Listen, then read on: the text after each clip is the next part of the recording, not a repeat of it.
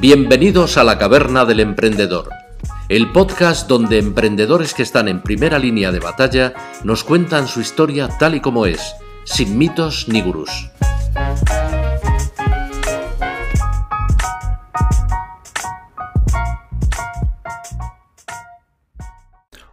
Hola, buenas tardes, buenos días, buenas noches a todos los que nos estáis viendo. Mi nombre es Alberto Bordegé, fundador y CEO de Evergreen Oak y como todas las semanas, ahora ya que se está convirtiendo en una costumbre, eh, estamos aquí en la caverna con Ismael Galeana, el CEO y fundador de Yavino. ¿Qué tal Ismael? ¿Cómo estamos? ¿Cómo ha ido la semana? Pues muy bien, la verdad es que como te decía antes, eh, tengo ganas de entrevistar a Jaime porque tengo ganas de conocer mejor el mundo de la trufa. Y nada, con muchas ganas a ver eh, qué se nos comenta hoy. ¿Tú qué tal? Pues muy bien, la verdad, una semana bastante intensa, ¿no? Porque están siendo todos los preparativos de Black Friday, igual que estamos en Ya Vino, pues hay muchas empresas y ya sabes que nosotros que estamos con todo esto de las finanzas, el decidir cuál va a ser la promoción eh, mejor que puede hacer una empresa sin perder pasta, eh, pero que sea atractiva para los clientes y demás, es muy complicado. Ya hemos hecho esta faena en ya vino. Luego ahora está toda la parte de marketing del equipo haciéndolo, haciendo lo que es la campaña, ¿no? O sea que una semana muy intensa esta de la preparación, los preparativos de Black Friday, aunque más intenso va a ser el fin de semana que viene, eso está claro. Sí. Bueno, la verdad es que aquí está el dilema, que yo por lo menos lo he tenido y lo sigo teniendo un poco, eh, si hay que hacer Black Friday o no. Eh, yo siempre soy partidario de no mucho, no, no darle importancia, porque al final, bueno, pues es una fecha en la que te tiran los precios, no ganas dinero, al final mal acostumbras al cliente. Pero este año he cambiado de opinión, he pensado que el cliente estaba con ganas de comprar y, solamente que nosotros queríamos hacer algo diferente a, a, lo que hace el resto y hemos preparado una cosa muy chula para Black Friday. O sea, va a estar divertida. La verdad es que está, está muy chulo, o sea que ya sabéis, ir a yavinoclub.com la semana que viene y, ya. Toda la semana, además. Exacto, ya veréis qué cositas, qué cositas más chulas. Y bueno, vale, vale, ya de autobombo, ¿no? O sea, es decir, ahora vamos a hacer autobombo, pero del podcast. es decir, Muy bien. nosotros, como ya lo sabéis, estamos en directos en Twitch, eh, que aquí nos podéis preguntar. De hecho, tenemos, eh, tenemos el chat abierto. Eh, las preguntas las hacemos al final, porque no vamos a estar cortando al entrevistador. así que todo el que quiera puede venir al chat de, de Twitch y hacernos las preguntas que crea. Luego subiremos los programas a YouTube y a Spotify, Apple Podcasts, iBox, etcétera, etcétera. O sea, todas las plataformas de podcast. Así que no dudéis en, ir a esas plataformas, en ir a YouTube, suscribiros y dejarnos comentarios. Creo que lo que podemos hacer también es el que nos deje alguna reseñita, eh, comentarla aquí en las entradas del, programita. Eh, también para, para que sienta que, es importante, que para nosotros es importante que nos escriban y nos den buena, buen feedback nos escriban y nos digan cualquier cosa y que le den a la campanita, que yo es una cosa que nunca he hecho para con nadie, pero que siempre lo dicen todos los youtubers. Así que suscribirse y darle a la campanita. Exacto, exacto, aunque de youtubers tenemos poco. Pues muy bien. Y luego también eh, tenemos otra forma de si queréis colaborar con el podcast, que Ismael nos la puede contar rápidamente. Eh, sí, bueno, lanzamos eh, los cofres de Streamloot, o sea que la gente puede comprar estos cofres que tienen sorpresas y regalos, además de em, gracietas para el directo de Twitch, pues bueno, tiene cenas con, nosotros, tienen cajas ya vinos, tienen también ayuda de, tu empresa financiera, así que no sé, está bastante interesante y siendo un juego es más divertido. La verdad es que sí, a ver si, a ver si la gente se anima y empieza, y empieza a canjear las cartitas. Y también no se nos puede olvidar, antes de presentar al entrevistado, pues darle las gracias a Impact Hub Zaragoza, porque la verdad es que nos están ayudando mucho con, con el podcast, con la difusión, y para nosotros está siendo, está siendo un apoyo, eh, un apoyo enorme. Son una es un hub de emprendedores en Zaragoza, pero cualquiera se puede apuntar a esa red de emprendedores y te ayuda mucho a no estar solo en este, en este viaje. Y bueno, ya sin más, eh, presentamos a Jaime. ¿Cómo lo ves? Pues vamos a por él y que nos cuente un poco. Que nos cuente su, historia, Jaime. y sobre, sobre la empresa. Jaime. Exacto. Jaime se puede conectar. Jaime em, es el CEO y fundador de Truthboss. También es el CEO de un instituto de investigación y dice que vive en Soria, aunque bueno, yo llevo 30 años allí y no me he cruzado nunca con nadie, así que supongo que será verdad, pero me lo tendré que creer. ¿Qué tal, Jaime? ¿Cómo estás? Muy buenas, ¿qué tal? ¿Qué tal estáis? Muy bien, muy bien. Aquí deseando que nos cuentes un poquitito más de, tus andanzas y, del mundo de la trufa, que la verdad que es un mundo completamente desconocido para los dos. Además, yo sí que había hablado contigo una vez, pero Ismael me ha dicho que no tenía ni idea de trufas ni de, ni de nada del sector. De hecho, podemos depelar que hace un minuto te he preguntado cómo se cogen las trufas, cómo se detectan dónde están las trufas. Pero bueno, empieza explicando quién eres y Bueno, sí, el mundo de las trufas es muy peculiar, tiene una serie de, cosas muy, muy originales que, que, bueno, pues lo hacen así un sector muy, muy atractivo, porque es el misterio de las cosas, le da un toque especial a, cualquier producto, ¿no? Entonces, bueno, pues yo ya os iré contando cosas si me preguntáis lo que os apetezca. Eh, que a mí me gusta contar muchas cosas de la trufa, porque una de las cosas eh, que pensamos inicialmente al hacer la empresa de comercialización de trufas que es Truffbox, eh, era llamarle el portal blanco de la trufa negra, porque bueno, pues mucha gente no sabe cosas de la trufa, porque es un mercado como un poco difícil, es difícil encontrar trufas frescas de calidad, es difícil eh, asegurarse de que lo que te están vendiendo es lo que tú quieres. no, no se tiene un conocimiento muy grande en España de cuál es una trufa buena, qué especies hay, cómo es una trufa madura o inmadura y cómo es el propio aroma de la trufa. Entonces, esto es como si alguien no hubiera probado nunca un vino y, tú le tuvieras que decir cuál es un, vino bueno y uno malo, eh, sabiendo que hay miles de vinos. Entonces, pues es más o menos una similitud que en la trufa pasa, porque hay trufas buenas, hay aromas químicos, hay trufas buenas, buenísimas, maduras, excelentes, y como las que os voy a enseñar hoy, que son buenas, pero todavía están un poco inmaduras, porque es un poco prontito para la temporada de trufa. Ok, la verdad es que muy, muy, muy chulo, la verdad. ya que nos hemos metido con las trufas, yo quiero saber si quieres empezamos por el camino inverso, ¿no? Eh, cuando te llega al plato. Eso eh, es, del, final. Yo es que el que conozco. O sea, yo, yo he tomado eh, trufa, que creo que no será trufa, trufa, será más aroma de trufa en la pizza, en la pizza, en una pizza normal. Pero también pues hay otra serie de platos que le ponen un toquecillo a trufa, un sabor. Entonces cuéntanos un poco así qué se elabora o qué tipo de platos y, dónde podemos comer trufa. Bueno, pues lo, primero que hay que saber es que muchas veces lo que comemos en muchos lugares como un plato trufado es aroma químico de trufa. Y en muchos casos se llama aroma natural de trufa porque el origen es un extracto de alcachofa, entonces es natural, pero no es de trufa. Entonces, eh, eso hace que también la gente piense que el aroma de la trufa es ese. Y luego cuando prueba una trufa de verdad, pues se queda verdaderamente impresionado porque es muy diferente a un aroma químico de trufa. Entonces, ¿cómo se...? No sé, tampoco es que haya que combatir contra eso, sino que lo que hay que hacer es educar, ¿no? Y una de las cosas que nos gusta hacer en Truthbox es explicar cómo son las cosas y, no diciendo qué es lo malo, sino diciendo cómo es de bueno lo bueno.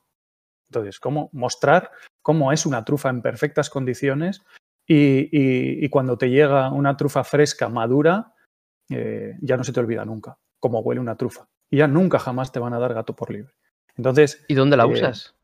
Bueno, pues mira, os he traído además eh, un, ejemplo que para mí es el mejor, ¿eh? y además es que el uso de la trufa, esto es la, paradoja trufera, es, eh, para usar la trufa no hay que usar trufa.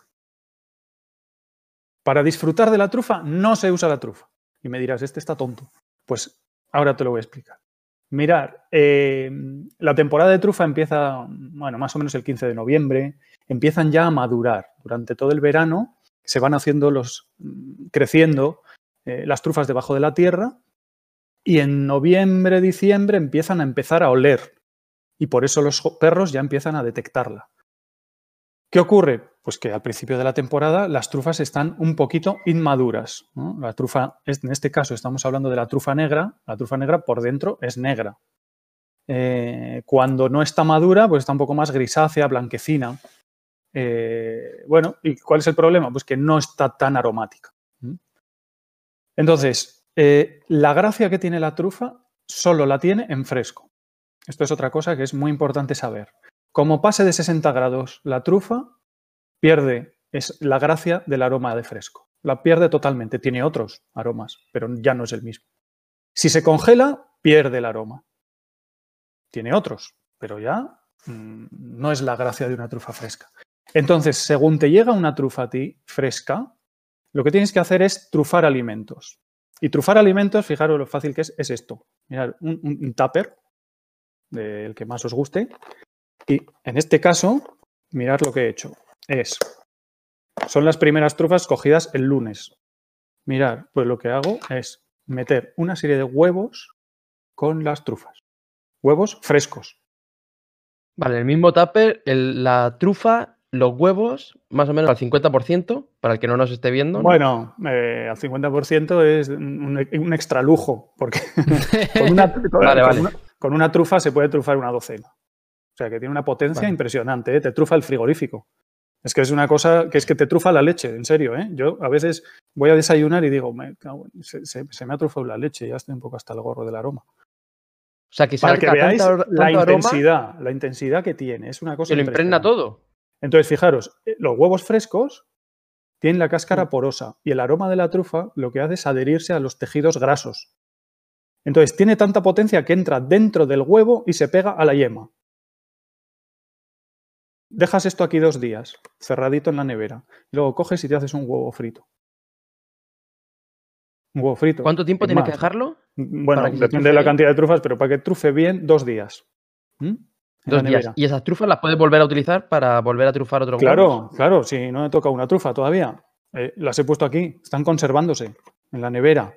Entonces, yo cojo el huevo y lo, trufo. Y ese día llamo a ya vino con un vinito bueno. Eso es un manjar.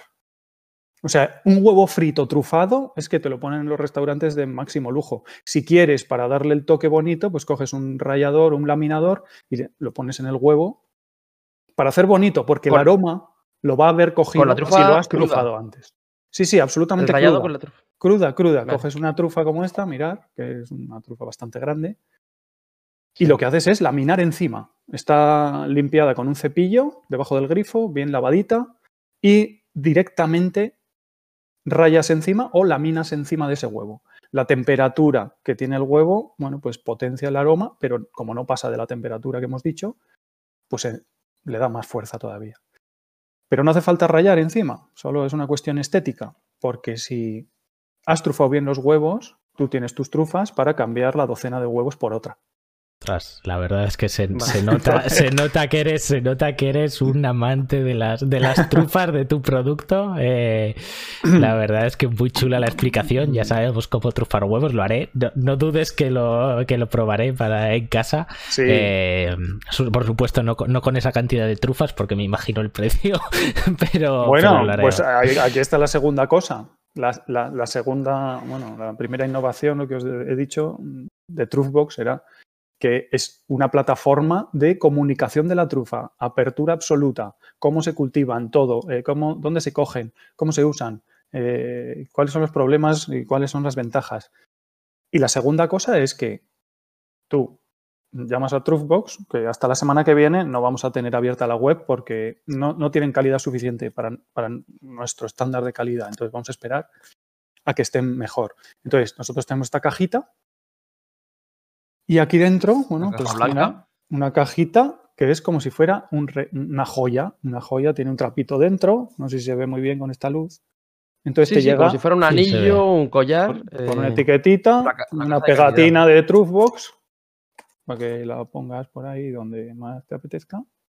y para el que nos esté escuchando por podcast, es como una caja de un iPhone, prácticamente de, eh, sí, sí, sí, es una caja como de una joya del bosque. Entonces, Em, te llega así, en 24 horas, una trufa fresca. Lo que tienes que hacer es empezar a trufar cosas según te llega. Entonces, ¿cuánto eh, cuesta esto? Sí. Sí, sí, es por aclararme. Trufboss vende, vende trufa o algo más. Vende trufa. Y fresca. Ahora vamos a incluir algún producto más, pero la potencia de Truffbox es poder vender trufa fresca de la máxima calidad porque tenemos plantaciones propias y trabajamos con proveedores que pues hacemos el seguimiento de la producción. Entonces es con la calidad máxima de trufa. Y como vas a comprar, aquí está la gracia, como vas a comprar una solo, ¿eh? por lo que decía Alberto, es que vale mucho la trufa. sí vale mucho, porque igual puede valer mil euros el kilo o más. Pero es que esta trufa de aquí, con la que, con este sistema que os he dicho de trufar alimentos, si te lo preparas bien, pides la trufa con cinco días de antelación a la cena que puedas tener, con una trufa de 50 gramos, o incluso de 30 gramos, que va a costar 30 euros, puedes hacer una cena para 20 personas. y no estoy exagerando absolutamente nada. Eh, ¿Esa cuánto pesa, la que tienes en la mano? Bueno, esta pesará 80 gramos. Vale. Mm, eh, la llenas más o menos con un puño, para el que no nos vea. Es una trufa más o menos. Sí, mira, esta trufa es una trufa pequeñita, como veis está un poco inmadura porque está muy... Una bola de ping-pong, más o menos. Sí, así, una bola de ping-pong sería una de 30 gramos, que es una cantidad suficiente. Con los laminadores, bueno, esos también tenemos en la web, para laminar lo más fino posible, porque al final, como la trufa sobre todo aporta aroma, no es cuestión de gastar mucha cantidad, consiste en laminarla, ponerla muy fina para que el aroma potencie. ¿no? Entonces, eh, con una trufa de 30 gramos, hmm. o sea, 30 euros, depende cómo esté el año, 30, 40 o incluso 25, eh, haces unas cenas impresionantes. Entonces, eh, ¿es cara la trufa? Pues si la sabes usar, no. Y no me parece. Vamos. Todo eso lo explicas en, Trufabox. En Trufabox. sí, sí, sí, claro. Entonces fue la primera vez que se pudo comprar. Ahora ya hay alguno más que lo hace, pero fuimos los pioneros en vender las trufas de esta manera vender las trufas una por una, máxima calidad y a cantidades muy asequibles. Entonces, bueno, pues es mucho más fácil. Vuestro foco de negocio, porque ahora vamos a ver cómo llegaste hasta aquí, es un poquitito controlar toda la cadena de valor, ¿no? O sea, tenéis vuestras plantaciones propias, pero también tenéis proveedores de confianza que controláis. Luego hacéis todo el packing y servís a cliente final, un B2C, Business to Consumer, eh, a través de vuestro e-commerce. Me imagino que con las complicaciones de cadena de frío y demás. Y, eso es lo que vosotros queréis aportar es poder llevar una trufa de calidad a alguien que antes no podía comprar por lo que estás contando, porque igual tienes que comprar un kilo o algo así, ¿no? Exactamente, o 200 gramos, a ver qué haces con 200 gramos. Incluso con 100, 100 gramos es muchísima cantidad de trufa para una persona o para una mm. familia. Es mucho. Entonces, lo que queréis es que la gente en casa eh, educarles y darles la posibilidad de utilizar la trufa en la cocina de la gente de su casa, entiendo. Exactamente, sí, sí, que tenga posibilidad, igual que en un día de fiesta, pues compramos unas gambas de Huelva o compramos un vino bueno o un cava, pues, ¿por qué no? Vamos a comprar una trufa, que además también es un poco de desconocimiento de varias cosas, ¿no? Del mundo de la trufa, de varios ámbitos. La gente se piensa a lo mejor que la trufa es francesa, pero España es el primer productor mundial de trufa. Y los ¿En qué zona? y los que estáis en Zaragoza, pues Aragón es el primer productor. La provincia de Teruel es el primer productor de trufa del mundo. Es la comarca de Sarrión, bueno, pues es una cosa, es donde más producción hay. Después en Soria, pero también en Guadalajara, Burgos, eh, y bueno, pues hay algunas zonas también. Porque la zona donde crece la trufa, ¿qué, condiciones tiene que reunir? Mm, bueno, pues de forma natural la trufa sale en los lugares que dan las mínimas de temperatura todos los años. entonces te puedes imaginar el clima. Máximas en verano de 40, mínimas en invierno de menos 10. O sea, Molina de Aragón en Guadalajara, Soria capital, que muy cerca de Soria capital tenemos, hay plantaciones. Eh, Teruel y Sarrión, pues eh, ya, veis en las noticias, Teruel da las mínimas muchas veces. Eh, entonces, lo que le gusta a la trufa es un clima radical. Le gusta eh, un, clima de mucha temperatura en verano y poca en invierno, muy baja en invierno. Terrenos calizos y que haya encinas. porque este es un hongo que eh, crece asociado a la encina. Tú no puedes criar este hongo como los champiñones. ¿no? Los champiñones tú le pones materia orgánica y crecen. La trufa no, igual que los boletus. Es imposible cultivarlos. Entonces lo que hacemos es asociarlo a una encina. Y, en, y lo que hacemos es poner encinas en el campo y esas encinas, con, ese, con el hongo de la trufa en la raíz, cuando le da la gana a los dos, producen las trufas. ¿eh? Es una cosa muy sorprendente.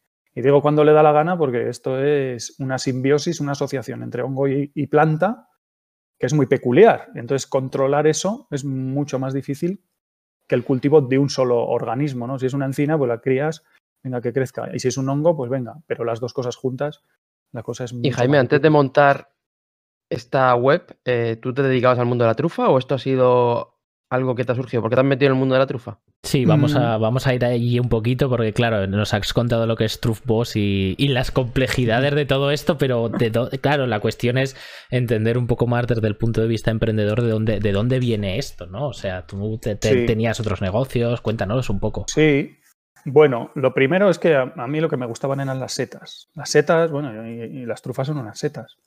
Y y bueno, pues yo. Mm, es que eh, estamos hablando todo de gramos, setas y tal, y parece que estamos hablando de drogas, ¿eh? Porque, claro, la trufa por la cantidad ¿no? que se vende, que son 10 gramos, que me cabe en la mano, ¿qué tal? un poco. Te cabe en el eh, bolsillo. Permíteme la broma, permíteme la broma. sí, sí, sí. Al fin y al cabo es algo que en poco espacio tiene. Hay que contar en gramos. Es súper valioso, ¿no? no es mucho, maravilloso. mucho valor en poco volumen, ¿no? Y, bueno, pues es una cosa peculiar. Entonces, a mí lo que me gustaban eran las setas. ¿Por qué? Pues, pues, no sé por qué, pero desde pequeño me gustaba ir al monte a por setas. Soy de un pueblo de, de Guipúzcoa donde todos los años había una exposición en el frontón del pueblo. Entonces yo iba ahí, pero imagínate, es que me acuerdo a lo mejor de con seis años, yo veía ahí los colores de las setas y me gustaban, tampoco sabía para qué, ni, por comerlas ni nada, ¿eh? por, por atracción natural. Entonces después pues me fueron gustando más y, posteriormente pues me fui a estudiar ingeniería forestal a Palencia, porque eh, era el sitio más, más cercano que había de mi, de mi pueblo. Entonces me fui ahí a estudiar y allí me encontré con un profesor que se llama Juan Andrés Soria de Rueda, que es uno de los mayores expertos en micología forestal es una cosa muy peculiar porque lo que trata es de estas cosas, de hongos que solo salen con árboles. Y esto es, una cosa que muchas veces no se conoce, pero por ejemplo los robellones son de este tipo, no se pueden cultivar. Los boletus, las amanitas cesáreas, los rebozuelos, las de mayor calidad, las setas mejores son de este tipo, no se pueden cultivar. Entonces a mí eso me pareció como muy atractivo y muy misterioso. Entonces mm, seguí estudiando, incluso hice la tesis doctoral sobre esto y, estuve en el mundo de la investigación, eh, pero siempre con una visión muy aplicada. Siempre me gustaba buscar eh, los usos de todo este conocimiento. Hasta que en 2009 hice la primera empresa. Justo, bueno, pues eh, que era de mm, buscar las utilidades de los hongos. En este caso, uno de ellos, los micorrícicos, porque producen pues trufas, por ejemplo, o boletos.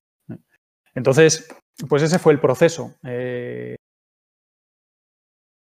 entonces, en la empresa que hicimos en 2010, eh, hicimos una consultora en 2009, pero en 2010 hicimos un laboratorio, que es otra empresa que se llama IDEForest, que se está especializada en análisis de hongos en general. Entonces empezamos a desarrollar nuestra actividad y una de las líneas de negocio que mejor nos empezaron a funcionar fue la truficultura, porque el cultivo, si le podemos llamar así, de la trufa, a este sistema de poner encinas asociadas a un hongo, requiere una tecnificación importante. Hay que mirar al microscopio si verdaderamente la trufa está en la raíz. Bueno, requiere hay un conocimiento y una tecnología, no demasiado avanzada, pero, pero lo requiere para estar seguros de que todo va bien. Entonces empezamos a asesorar a muchos productores. Eh, les iba bien, les iba muy bien, les iba súper bien.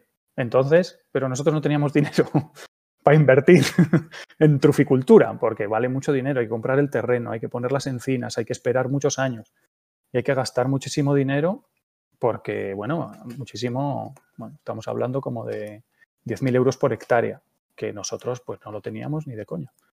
Entonces, pues poco a poco nos fue yendo la cosa bien hasta que pudimos invertir en esto, hasta que hemos podido hacer nuestras propias plantaciones.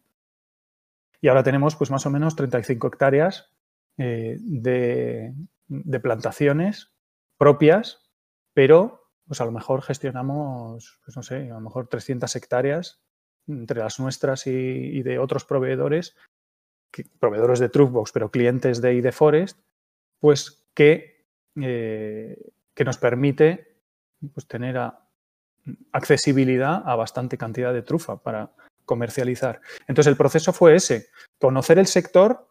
Eh, llegamos ahí un poco pues, por medio de del, conocimiento del mundo de los hongos, de la tecnología, de ayudar al sector eh, Pero Jaime, conseguiste la financiación con eh, la consultoría. La consultoría fue ganando dinero para invertir en esas hectáreas que fuiste invirtiendo, poniendo la encina y todo, ¿no?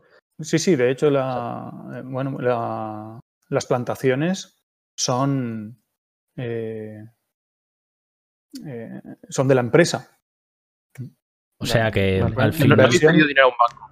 Al final el tema es que es justo el caso contrario al que comentabas tú el, otro día, Ismael, que no conocías el sector y te metiste a saco. Aquí Jaime no podía tener más expertise del sector porque es que, o sea, estaba ya aconsejando y, sabiendo perfectamente cómo iban los productores, cómo iba eh, mm. la trufa, cómo funcionaba, cómo estaba el mercado. O sea, lo, lo conocías todo al final. Sí, sí, sí absolutamente, sí, sí. Y veía un hueco de negocio y eh, eh, vimos un, eh, una vez hechas las plantaciones y conociendo que podíamos disponer de trufa, lo primero que pensamos es, oye, estas, cuando haya que venderlas, ¿qué vamos a hacer? ¿Vamos a ir a Francia a venderlas allá a granel? Vamos, es una de las líneas de venta. La trufa tiene una cosa buena, que se vende todo. Pero tiene una cosa mala, que si vendes en grandes cantidades, pues el precio baja, como en todos los productos. Tiene otra cosa mala, que la trufa eh, tiene una vida de mm, una semana. Entonces la tienes que vender rápido. Cada día que pasa pierde peso. Si pierde peso, pierdes gramos y pierdes dinero.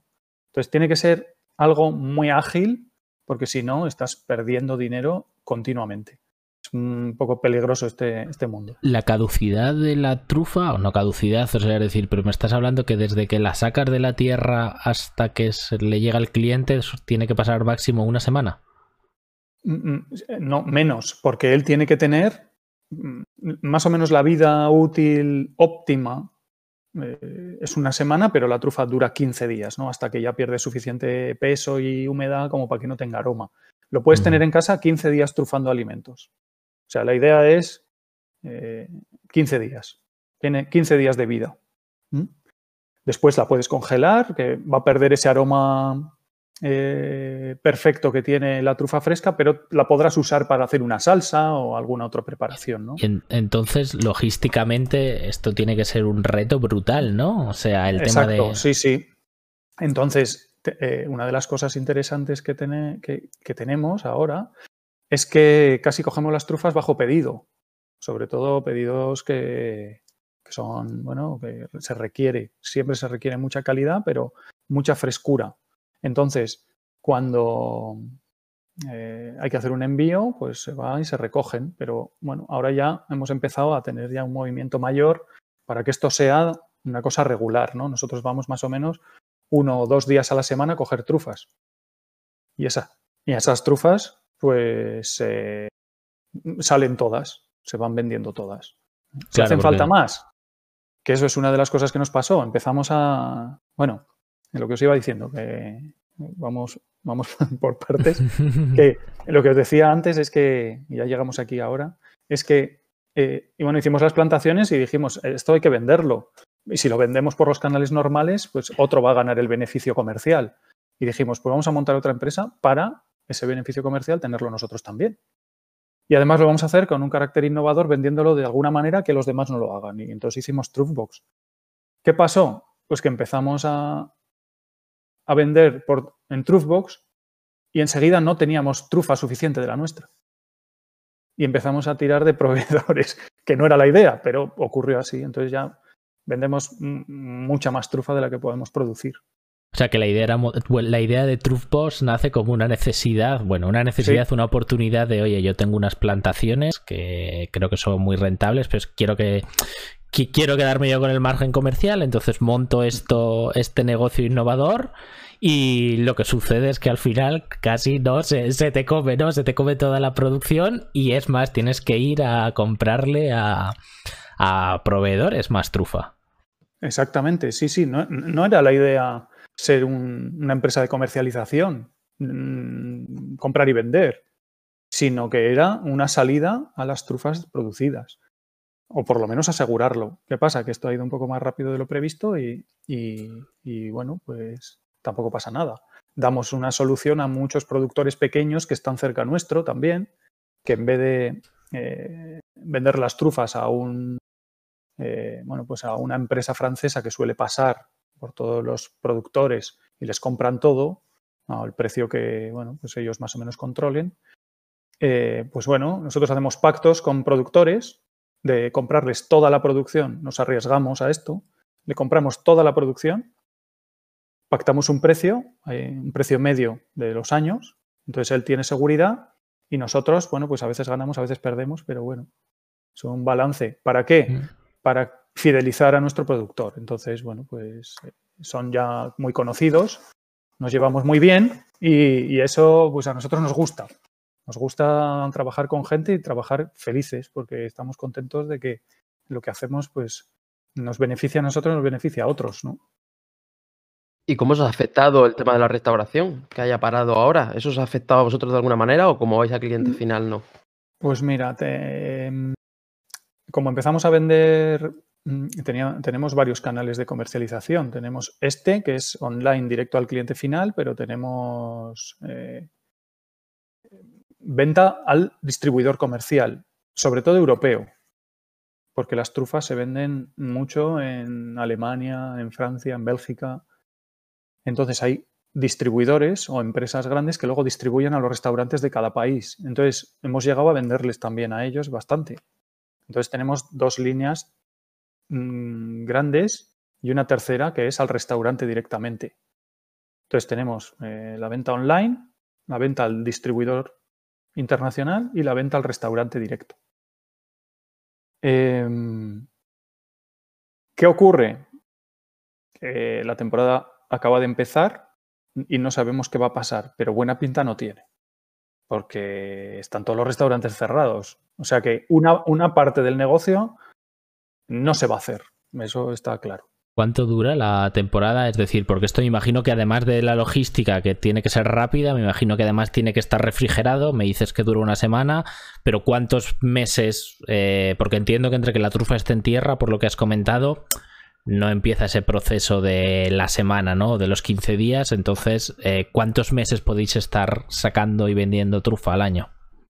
Sí, las trufas en el suelo se van produciendo durante el verano y en, invierno van madurando progresivamente. Entonces tú todas las semanas coges las trufas que han madurado esa semana. Eso ocurre hasta finales de marzo, abril. Pues tenemos de producción diciembre, enero, febrero, marzo y depende cómo venga abril, eh, pues también. ¿eh? O sea que al final el otra complicación de este negocio, a pesar de, de además de la logística, es el hecho de que solo podéis facturar durante cuatro o cinco meses, ¿no? O sea, solo vendéis cuatro o cinco meses y el resto del año me imagino que lo que es Truthbox, porque me imagino que las plantaciones es otro negocio y tendrás que hacer ahí trabajos durante el año, pero Truthbox ni factura ni, ni, ni digamos que tiene actividad, ¿no? Claro. Eh, estamos haciendo una cosa que es vender otro tipo de trufas, porque durante todo el año hay otras especies. En este caso, la trufa de verano. La trufa de verano se llama Tubera estivum, es una trufa que es muy buena, pero es menos conocida y el precio es muy bajo. Entonces, a no ser que muevas mucho volumen, no compensa, porque tiene los mismos problemas que la trufa negra, pero tu margen comercial es mucho menor.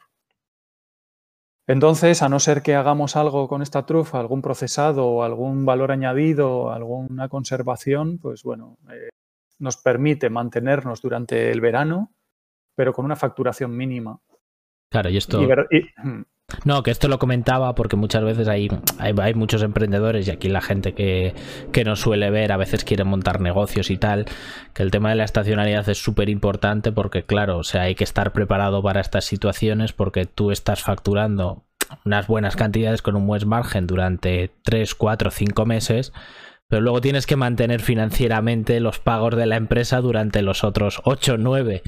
Y hay que ser consciente de eso, que hay mucha gente que, que no tiene en cuenta la estacionalidad o que hay que hacer pagos por adelantado para recoger la trufa, para hacer marketing, etcétera, después de un periodo de ocho meses sin haber facturado ni un euro, ¿no? Y tienes que adelantar pagos y hacer cosas por adelantado y es necesario tener una previsión de tesorería muy, muy buena eh, y muy detallada en un negocio y va a ser un negocio así, ¿no? Que lo que comentas, que es, ostras, eh, con tanta incertidumbre, no sé cuántos kilos de trufa me van a salir, lo tengo que vender desde que se madura en una semana, tiene que ir refrigerado y solo cuatro meses, entonces, en verdad yo creo que vosotros tenéis que tenerlo todo muy calculado, ¿no? O sea, toda la parte de operaciones de, de Truthbox tiene que ser con sus, sus, acuerdos con proveedores, o sea, tiene que, tenéis que tener a alguien muy bueno ahí gestionando esto, ¿no? Sí, sí, sí, la verdad es que es muy, muy complicado y tiene una complejidad adicional. El precio de la trufa cambia semanalmente. Total, que tú, ¿cómo, cómo vas a pactar una venta sin saber el precio de la semana que viene? O sea, esto es eh, una vorágine de. Es, bueno, como. Eres un broker, un broker de la trufa. Y, el que vende mucha hace esto, porque si no, no hay otra forma. Todo el día al teléfono, a ver a cuánto está, a cuánto no sé cuál, cuánta cantidad. Bueno, no os imagináis el mercado que es, eh, un movimiento muy frenético durante los meses de producción, porque todo el mundo quiere comprar, todo el mundo quiere vender, y, eh, mm, enseguida, oye, pues si alguien te lo pone a 100 euros menos, se lo va a comprar al otro. Este mundo es así. Bueno, el mundo en general, a no ser que pactes, bueno, pues ciertos eh, acuerdos comerciales por, que esto es otra de las cosas que queremos aportar a este mundo de la trufa, es la seriedad y la fiabilidad. Si hemos dicho esto, lo hacemos. ¿no? Entonces, este mundo de la trufa es muy poco fiel. Es aquí con 50 euros, 20 euros menos el kilo, se te va un cliente. Es así. Entonces, una pregunta, Jaime. Una, mm. una, trufa que está ya madura en el suelo, es que me queda con la duda.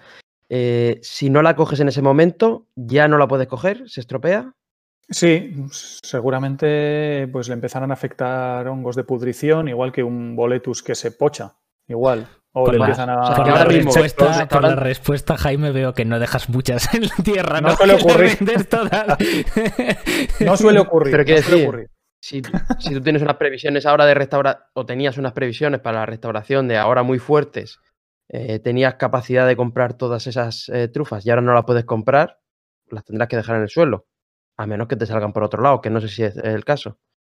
Mm, bueno, vamos a ver qué ocurre. Una de las cosas que estamos haciendo y hemos hecho un esfuerzo muy grande este año en cambiar la web y en hacer un esfuerzo grande, que tenemos el plan ya organizado para salir Claro, tenemos este mundo de la trufa, no puedes eh, adelantar mucho porque en el momento que tú comunicas que tienes trufas que son las mejores, las tienes que tener físicamente porque todo el mundo empieza a hacer pedidos. Entonces, eh, nos hemos dado cuenta que hacer una labor comercial y de marketing previa no tiene mucho sentido. En cambio, ahora, la semana que viene, en el momento que abramos la web, vamos a abrasar a todo el mundo. Contando que puedes comprar esta trufa, que por 30 euros puedes comprar, 50, 100 euros, puedes comprar unas trufas de máxima calidad y te llegan en 24 horas. En Navidad, bueno, pues es un potencial de venta muy grande. Siempre se vende muchísimo más en diciembre porque, bueno, esto hemos conseguido hacer una cosa interesante. Regalo de empresa. Ya tenemos bastantes pedidos para regalo de empresa. Eh, también tenemos pedidos para Navidad. La gente es previsora y dice, mira, en la web lo que puedes hacer es hacer el pedido hoy para, y que me llegue la fecha tal, para que esté perfecta en ese momento. O sea, no comprarla ahora y conservarla, no, no tiene sentido. La trufa la tienes que recibir fresca. Entonces nos, hacen los, nos pueden hacer el pedido el 1 de diciembre para que le llegue el 24 para la cena de Navidad. O el 22 para trufar los alimentos. Muchísimo mejor. Porque así vas trufando mantequilla, vas trufando huevos de codorniz para hacer unos pinchos mm. espectaculares el día de Navidad en tu casa. Que eso es... Entiendo que la gente que compra sabe eh, cómo utilizarla, porque yo, por ejemplo, tengo ganas de comprarte ahora una trufa, estoy viendo tu web que no la puedo comprar, pero todavía, pero eh, me va a llegar la trufa y no sé si tiene un manual de instrucciones de qué empezar a hacer con mi trufa. Pues tiene, de hecho en la web vamos a tener, bueno, ya teníamos y tenemos recetas de cómo utilizarla de algunos cocineros y algunos con estrella Michelin y que nos ponen ahí pues diferentes opciones para usarla. Y también hacemos nosotros una serie de recomendaciones, como esto que te digo, de trufar los alimentos, cómo limpiarla si se te le sale, por ejemplo, tú lo tienes en la nevera, en el tupper, como hemos visto, trufando huevos, claro, ahí hay mucha humedad, porque la trufa es un hongo, tiene mucha humedad, tiene el 80% de agua. Es posible que le salga moho por encima. ¿Qué haces? ¿Tiras la trufa? No. Lo que haces es coger un cepillito con un poquito de vino blanco o con alcohol, no, porque le cambia el, el aroma, o con agua, y cepillar bien. Envolverlo en papel de cocina para secarlo bien y otra vez para dentro del tupper. No hay ningún problema. ¿eh? porque lo que estás aprovechando es el aroma. Entonces, entonces sí, es el pedido lo, mejor es hacerlo para cuando la necesitas. ¿Cuántos pedidos hacéis en una temporada? O sea, ¿cuántas cajas de trufas enviáis? Si se puede saber, claro. Pues, pues no te lo puedo decir así en general, pero ah, yo que sé, hay empresas que solo para pues esto de regalo de empresa nos piden a lo mejor 100. Vamos, o sea, que, que, salen por decenas las cajitas de Sí, cada semana en la temporada potente, no sé cuántas, es que, que salen muchas, no sé. A lo mejor 20 o 30, no sé, al día y luego depende el día, claro, porque hay, hay, eh, para no pillar el fin de semana, pues, y tampoco el lunes, el lunes no se puede entregar. Entonces hay días de pico donde preparamos, por ejemplo, los jueves a lo mejor pues salen muchísimas más trufas. Para entregar el viernes, ¿no? Mm. Sí, sí. Claro, porque tiene en frío? Refrigerado. No, porque lo bueno que tenemos es que es invierno y que la trufa, aunque esté a temperatura ambiente, eh, en 24 horas no le pasa absolutamente nada. No necesita tener refrigeración. Para los envíos internacionales sí que lo hacemos, porque claro, ahí mandamos ya a lo mejor dos o tres kilos eh, y va en, un, bueno, en una caja isoterma con con bloques de hielo, todo controlado para que llegue perfecta, ¿no? Aún así, fijaros que hemos mandado trufa a la India y ha llegado en 24 horas. Una cosa impresionante, ¿eh? Los medios de transporte hoy en día y las agencias son sorprendentes, ¿eh? Vamos. Las trufas no se rompen, ¿no? ¿no? le pasa como las botellas de vino que se rompen con la mm, mensajería? No, no, no. Además, con el alojamiento que les ponemos así muy mullido, no ningún problema, no les pasa nada. Lo que pasa es que como el transportista no lo entregue, Imagínate que tiene que llegar el viernes. No llega el viernes, se pasa el fin de semana y es posible que si la entregan el lunes, pues está un poco deteriorada. Entonces, eso sí que las agencias de transporte nos la han liado muchas veces. Eh, lo de el tema de las agencias. sí, sí. Los del vino también lo sabéis. sí, sí, sí, sí, sí. Imagínate botellas de vino, las eh, botellas de vino y las cajas de botellas de vino, Ismael y yo, las, las que nos hemos comido eh, hasta que Ismael ya inventó el formato actual que se rompe solo el 1%, pero claro, es que... menos, menos del 1. Hemos llegado a un punto que estoy más contento que... Pero lo, bueno de las botellas de vino es que el, yo creo que lo que más ha afectado a que se rompan menos es que como es quitarles la bolsa de fuera y entonces cada vez que la rompen les ponemos hecha un Cristo toda la furgoneta. Entonces ya creo que llevan cuidado los repartidores. Es, no la quiero romper por, mi propio bien, ¿no? Pero bueno. así que, así que Así que bien, pues si quieres vamos a pasar a lo que nosotros llamamos la sección de, preguntas finales, ¿vale? En el que te hacemos un, par de preguntas para intentar ayudar a los emprendedores que nos están viendo y demás, ¿no? Em, son cuatro preguntas y luego, bueno, si hay alguien del chat que pregunte o tal, pues también te lo, te lo haremos llegar. La primera es aunque tú ya llevas varias empresas por lo que veo, ¿no? Montarte el laboratorio, luego tienes tus plantaciones de trufa, luego vendes a través de Truthbox, pero ¿qué te habría gustado antes de, empezar a emprender? ¿Qué te habría gustado que te dijeron esta situación en la que digas, ostras, de esto no me aviso nadie y es lo más duro, ¿sabes? De, de emprender. Mm, pues mira, lo más duro para mí es la parte financiera. Porque mi formación no es esa. Entonces he aprendido a fuerza de golpes literales. Eh, y es muy difícil. Em, em, sobre todo, no, luego hemos conseguido dinero fácil, relativamente fácil. O sea, una de las cosas que suelo decir bueno, a los que quiere emprender es que conseguir el, dinero no es el problema. El problema es qué vas a hacer con él y a ver cuánto te dura. porque, porque, hay que saber usarlo y tener una buena previsión. Es que, y yo eso no, lo he sabido hacer. Vamos, todavía no lo sé hacer.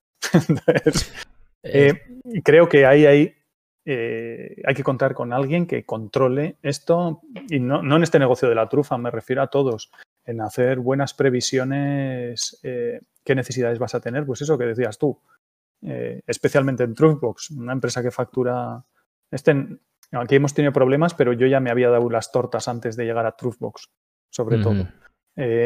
pero eso de, bueno, pues cuando hacer previsiones de, por ejemplo, eh, en el momento que hay que pagar impuestos del trimestre.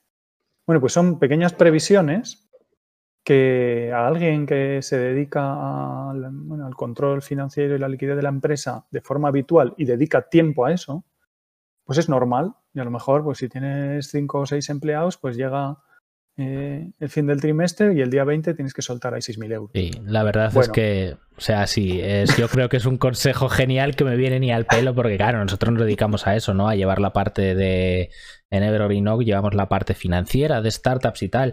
Y, y, joder, sí que es verdad que hay veces que hay emprendedores que son súper buenos, ¿sabes? En todo lo que hacen, en vender, en trufa, en lo que sea, ¿sabes? lo que hacen. Y que luego ves que se dan un tortazo, pues por por algo que era completamente prevenible, ¿no? Pues porque no hemos gestionado la tesorería, porque no hemos gestionado el cash flow, porque no nos hemos dado cuenta de que nos venía tal factura, pero teníamos que traer de China un container. Y qué pasa si ese container se paraba dos días o el chino nos ha dicho que hay que pagárselo por adelantado, dos meses por adelantado, llevo tres meses, o sea, un montón de cosas y de problemas que, que, si no lo llevas controlado, incluso es que a veces para conseguir dinero, es como, he visto negocios que, que estaban ya un comprador interesado en comprarlo por mucho dinero y que al final el comprador se ha tirado atrás pues porque no eran capaces de demostrarle de dónde venía el beneficio. Ellos sabían que tenían más dinero en el banco porque este negocio era fácil, pero claro, cuando empezaron a mirar números no se sabía por qué, porque eso ya era un desastre. Entonces sí que es, es, muy importante y yo no me cansaré de decirlo que ostras, que, que, que el negocio puede fallar por muchas cosas, pero la parte de finanzas simplemente tiene que funcionar, ya está. O sea, tiene que funcionar y eso lo tienes que llevar controlado y si luego falla porque no vendes o porque te ha pasado algo, yo que sé, algo inesperado, o porque ha venido el COVID o tal, pues bueno,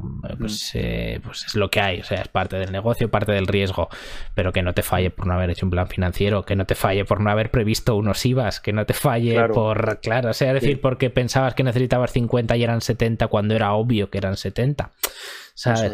Ese tipo de cosas. Entonces, la verdad es que es una muy buena advertencia. Sí, sí, sí, es muy importante. A nosotros mm, solo nos ha dado sustos, ¿eh? menos mal, pero, pero bueno, es que son evitables. Es que lo bueno de esto es que es evitable. Y luego la otra cosa importante también, bueno, eh, es la parte comercial. Eh, mi perfil es absolutamente técnico. aunque, bueno, soy ingeniero y tengo parte de formación económica y de planificación, por supuesto, pero la parte comercial es otra línea que es absolutamente diferenciada de la, productiva. Entonces, bueno, pues nosotros somos buenísimos haciendo lo técnico, pero malísimos haciendo lo comercial. Y, ahora lo puedo decir con total confianza porque es así. Entonces, ¿qué hay que hacer? Buscarse partners y colaboradores que te ayuden en lo que tú no sabes hacer. Entonces, en este caso, pues, eh, habéis visto cuál es la progresión de las empresas que hemos hecho es todo se basa en lo técnico y bueno, de repente aparecen cosas que son vendibles, pues venga, vamos a venderlas. No al revés, ¿no? Eh, ahora, bueno, tenemos algún socio y algún eh, socio capitalista en alguna de las empresas que es al revés. Bueno, pues hay personas que tienen dinero, entonces buscan al técnico que le gestione y le saque la parte técnica de algo que él sabe que va a vender. O sea, bueno, aquí los negocios pueden venir por muchos lados, ¿no? El nuestro ha venido pues de la parte técnica y entonces a fuerza de tortas, como digo, pues hemos aprendido cómo hacer la parte comercial y cómo solucionar la parte financiera. Que las tres cosas son igual de importantes. Si, eh, alguna de las tres patas falla, pues adiós muy buenas, amigos. Jaime, te, voy a hacer una serie de preguntas muy rápidas porque es que tengo un montón de preguntas, pero no sé si nos va a dar tiempo a hacerlo. Entonces te la hago, pero con una respuesta muy rápida. Vale, ya no me eh, ¿Cuántos sois en la empresa? ¿Cuántos sois en la empresa ahora mismo? En la empresa ahora somos tres. ¿Tenéis inversores? Em, no tenemos. Tenemos eh, como inversor el laboratorio, que es mi otra empresa, pero solo tiene un 10%. Vale. ¿Qué idea tenéis de crecimiento así grande? O sea, ¿tenéis pensado manteneros como ahora o hacer un crecimiento internacional fuerte o, incluso dentro de la región? No, tenemos pensado, tenemos un plan de crecimiento ahora bastante importante, no solo a nivel nacional, sino internacional. Aumentar y potenciar muchísimo y yo creo que nos va a venir bien justo, bueno, el coronavirus nunca se sabe cómo hay gente que le viene bien y otro mal. Si va bien este año las ventas online, quería, este año hemos potenciado mucho esto, esta parte de la venta online y estamos también pensando en eh, franquiciar Truthbox en otros países. Mm, entonces, bueno, tenemos una idea de... Pero no para la producción, sino para la No, no, no, solo la, estoy hablando de la comercialización, solo Truthbox, la empresa de comercialización. Entonces, si tú quieres mandar una cajita a Francia de este tipo, pues te cuesta 50 euros el transporte. Eso, y cuesta lo mismo que la trufa. Entonces hay que buscar o generar ahí un partner que te pueda, tú le mandas las trufas allí y luego que las distribuya, ¿no? O hacer un Truthbox Francia, un Truthbox. Eh. Bueno, pues estamos Otra pregunta rápida. Eh, ¿Qué porcentaje es el online y qué porcentaje es el offline? En margen, bueno, en, facturación. Mm, el, offline es mayor porque se venden muchos más kilos. Eh, mm, más o menos será, fíjate, pues, ah, en este momento será el 80% offline y el 20% online. Vale, vale. Alberto, ¿quieres hacer alguna pregunta rápida? No, no, ya está, ya está. O sea, creo que me ha quedado claro. O sea, bueno, lo que no nos has contado, que me contaste el otro día muy rápido, es que lo que sí que estás intentando establecer es que Truthbox sea, sea una marca de referencia. Has contado que, que querías que, que, controlas toda la calidad de arriba abajo, pero lo que, lo que también planteas ¿no? en este nuevo plan es eso de que cuando alguien diga Truthbox, que sepa que es sinónimo de calidad, ¿no? O sea, que sea una trufa con marca. Exactamente, sí, sí. La idea es hacer marca de la trufa. La trufa no tiene marca. No hay marcas de trufa. Entonces. Bueno, tenemos un ejemplo. Eh, disculpa que te interrumpa, pero en Murcia se ha hecho marca con los melones. Bueno. Eh, tenemos, por ejemplo, melón el abuelo y han hecho un, trabajo súper potente de marketing para vender el melón como melón el abuelo. y vamos, o sea que hasta una fruta, una hortaliza o un hongo, ¿no? Como la trufa, eh, sacarle marca, sacarle producto y, también calidad, ¿no? O sea, tiene que ser un producto de calidad. Claro, que el que, el que vaya a comprar Truthbox sabe que, le va a llegar una trufa buena. Y eso, bueno, pues no solo se comunica de boca a boca, sino, bueno, pues por, por lo bueno que tenemos, que por medios telemáticos podemos hacer un gran trabajo. Genial, genial. Pues vamos ya a la tercera pregunta, Ismael que ya nos ha dado dos pues consejos para emprendedores, nos ha contado sus ah, planes de futuro, así que si quieres vamos ya a la tercera pregunta. Pues la tercera pregunta que siempre hacemos es ¿qué fuente de, conocimiento recomiendas a los emprendedores? Puede ser un libro, podcast o cualquier otra cosa que se te ocurra. Eh, fuente de, sobre... Fuente de información. Mm, ¿Cómo empezar o cómo coger, cómo empezar en este mundillo? Pues dónde informarse, dónde coger conocimiento. Pues, ah, bueno, a mí, como vengo del mundo de la universidad, hay un lugar que a mí me gusta mucho. Luego estuve también en, Dublín trabajando y, la, propia universidad, eh, todas las ideas que se generan del conocimiento, pues se suelen hacer rondas, es, en, todas las universidades hoy en día, de eh, emprendimiento, de transformar ese conocimiento en emprendimiento. Entonces ahí suele haber una serie de, de ideas y canales y ayudas para desarrollar tu propio negocio, que es bastante buena, porque te ponen en tu sitio, porque tú vas con la idea de ilusión y fantasía de querer montar una empresa en la universidad y, por lo menos te canalizan a que, pues esto que hemos dicho ahora. Entonces, que venga alguien que ya tiene empresa, que te cuente eh, cuáles son los problemas y que te pongan un poco en el mundo de la realidad. Entonces, toda la formación que haya a este respecto, a mí me gusta mucho participar por eso, porque creo que, que te cuente alguien en estos foros donde los emprendedores hablan y te cuentan la verdad y los sufrimientos, las cosas buenas también, pero creo que es para mí el lugar, porque además, bueno, ahora como no podemos hacer el contacto físico, pero después de la charla hablar con él. O sea, más que eh, si se, a mí me gusta hacer eso, que se pueda después preguntar, que ahora lo podemos hacer así, como estamos haciendo hoy. Mm, me gusta que, que haya respondido esto porque es justamente, yo, yo respondí lo mismo en su día, que lo mejor es alimentarse de esos emprendedores y yo creo que también algún otro invitado dijo lo mismo, o sea que parece que todos coincidimos en eso y creo que este tipo de podcast en el que un emprendedor nos cuenta su experiencia y los problemas que tiene, eh, pueden venir muy bien a otros emprendedores. Sí, y yo creo que además el que ha montado una empresa así desde cero está como muy dispuesto a contarlo todo y nos da igual. Así que ya sabéis, levantad la cabeza del ordenador y a la, a la calle, cuando se pueda. a la calle. a la calle a hablar con gente. niños, a la jugar. o, a escuchar la caverna. También. Exacto, exacto. A preguntarles por el podcast. Y ya última preguntita y te, y te liberamos, que seguro que estás cansado de estar todo el día cosechando trufas y viendo los campos. Eh, ¿A quién nos recomendarías entrevistar? es para una o dos personas que crees que puedan encajar aquí guay y básicamente es para que luego te racanemos el contacto, ¿sabes? Y nos los presentes. Bueno, pues, pues tampoco sabía que me ibais a preguntar eso, pero, pero se me ocurre una saber.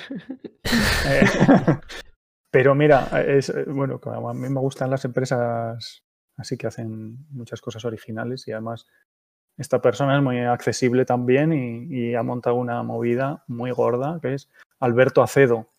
Eh, es de Winesec. Ha hecho un. Además tiene relación con el vino, a lo mejor tú le conoces. Ha hecho. A él no, pero conozco. Bueno, pues es colega y, es un tío genial y, con unas ideas impresionantes. Bueno, pues ha montado una empresa que, o sea, tiene inversores estadounidenses y se está haciendo grande, verdaderamente grande. Y mm, bueno, pues es de Valladolid, entonces hemos hablado muchas veces. y, yo he aprendido mucho de él, además, ¿eh? y, de su socio. Muy, muy bien, muy bien, la verdad que muy chulo. Oye, de verdad, Jaime, pues eh, muchas gracias por estar aquí, por dedicarnos esta horita de tiempo. Eh, espero que vaya la cosecha genial y que, y que el nuevo plan de expansión que tienes y de internacionalización funcione, funcione muy guay. Eh, yo ya te prometo que compraré una trufita para Navidad este año que no podemos ir a ningún sitio para, para probarlo, porque ahora me quedo la curiosidad y por 30 euros que no sea. Y, y nada, oye, de verdad, muchas, muchas gracias. Eh, nos quedamos Ismael y yo solo para despedir a la audiencia y tal. Y, y Avísanos cuando esté la web activa porque yo también quiero comprar una trufa. Eh, yo de momento sé que voy a trufar huevos, pero me tienes que explicar más cosas que tenga que, que pueda hacer yo con, esa trufa. ¿eh? Pues no hay problema. Ya te iré pasando recetas. Genial, Jaime. Sencillas. Sí, sí. Muy bien, pues nada, muchísimas gracias. Muchas gracias. Bueno, Ismael, ¿qué tal? ¿Qué te ha parecido? ¿Has aprendido mucho de las trufas? Bueno, pues mira, mm, compartía de cero, de cero conocimiento de trufa, así que he aprendido bastante, pero me ha sorprendido y me ha gustado mucho eh, cómo cogiendo un producto que, es una materia prima para la cocina, que puede ser que no tenga marca, pues eh, ha apostado por sacar marca y, darle un valor añadido, que yo creo que es la clave en lo que están haciendo otros países que no llevan delantera en este tipo de cosas, en sacar un producto y, ponerle marca y venderlo. Y me encanta que esto esté sucediendo en España y además con producto de calidad que lo tenemos y, sin tener que venderlo a granel, ¿no? Porque es lo que está evitando es venderlo a granel a Francia. Sí, que es, un poquito lo que, es un poquito lo que se pasa, ¿no? Con otros productos como el aceite de oliva y tal. A mí lo que me ha quedado, lo que más me haya gustado es eh, precisamente cómo surge la, la, empresa en sí, ¿no? O sea, es decir, porque de normal Fíjate que muchas veces es por humo, por ideas locas, por quiero comerme el mundo y esta empresa, o sea, no tiene nada de eso, no tiene nada de mito, hablando de la caverna, ¿no? Es de, ostras, tengo quiero montarme una plantación porque veo que va bien, veo que es un negocio con mucho sentido y luego dices, ostras, quiero quedarme con el margen de, distribuirlo porque no quiero venderlo a granel, ¿no? Y, y, claro, alguien que conoce el sector de arriba a abajo, que lo conoce todo bien, dice, pues venga, poco a poco para vender mi, mi propia producción eh, me monto una web, eh, vendo restaurantes y luego, joder, se te hace grande, se te hace grande sin quererlo, ¿no? Pero no es algo que digas ideas locas, cojo financiación de inversores, a ver si lo peto, quemo dinero, no, no, eh, va pasito a pasito construyendo. Claro, dentro de tu empresa decir, bueno, tengo ambición y, quiero hacerlo más grande, que es lo que creo que ha decidido él, y además autofinanciado, cosa que está fabuloso. O sea, si tengo beneficios por este lado, pues monto otra cosa para que al final dé mucho más beneficio. Eh, muy interesante, la verdad.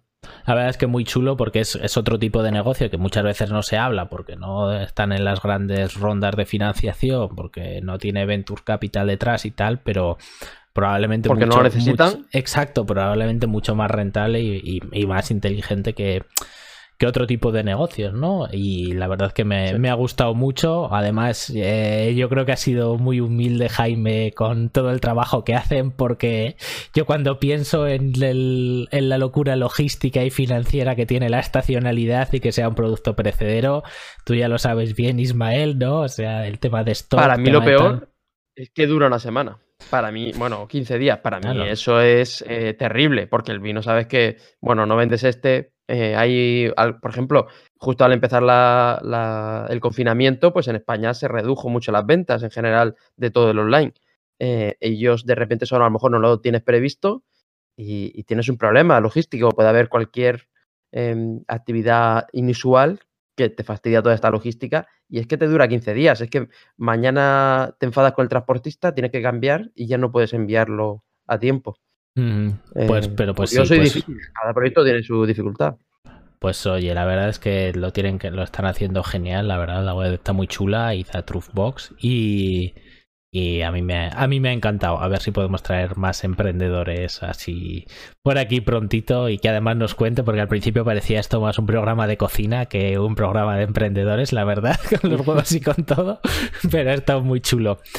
Pues nada, Ismael, eh, vamos ya a recordar a la gente que nos, eh, bueno, nos puede ver en Twitch en los futuros directos, porque este ya se está acabando, nos podrá ver en YouTube, Spotify, Apple Podcasts, Evox, etcétera.